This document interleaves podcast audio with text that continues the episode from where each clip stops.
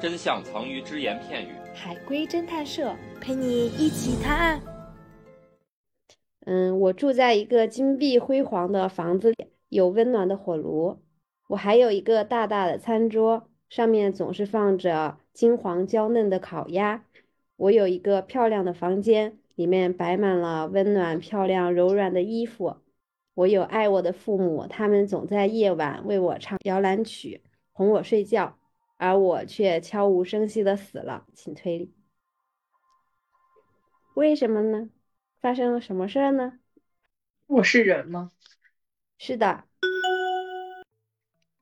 我享受的这些生活都是现实存在的，不是，不是现实存在的呀。我有精神疾病吗？没有，嗯，我没有精神疾病，还不是真实存在的，嗯，这个怎么不真实存在呢？卡卡，你掉线了吗？ 没有，那这些优越的条件都是假象喽？是的，是假的，是头发的特技，是特技的头发，头发脱我发，嗯，没有，没有头发了。诶，我没有声音吗？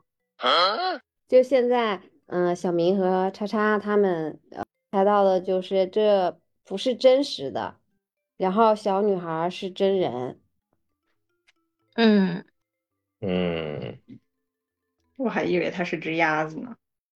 嗯，他是那个烤鸭，对，那有点太惨了吧？她不是烤鸭，那他可以是吗？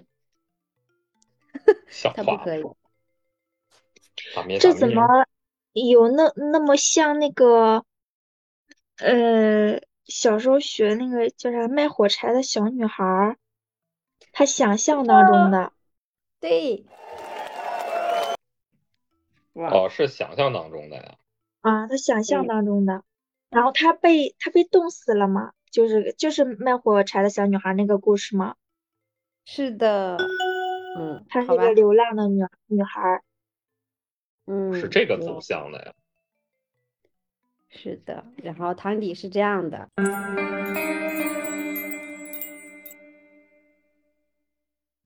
啊，这嗯个汤底就是卖火柴的小女孩儿，因为她无父无母，冬天又下着雪，然后她却一根火柴都没有卖出去，又冷又饿，快要睡着了，于是决定把它们都划掉。划燃了第一根火柴呢，看到了一个金碧辉煌的房子，里面有温暖的火炉，可很快就消失啦。于是呢，又划燃了第二根火柴，看到了一个大大的餐桌，上面有美味的烤烤鸭。但是还没有等他伸手去拿，它们也消失了。于是他又划燃了第三根火柴，看到了堆满漂亮衣服的房间，可是还来不及试穿，它们也消失了。于是小女孩又划燃了第四根火柴，看到了她的父母，他们对她说：“睡吧，睡吧。”于是小女孩睡着了，在冬夜的街道里再也没有醒来。嗯， 好，我的故事就到这里了。啊，这我觉得我真的太阎王了。确 实，甚至把他是鸭子的可能性都想出来了。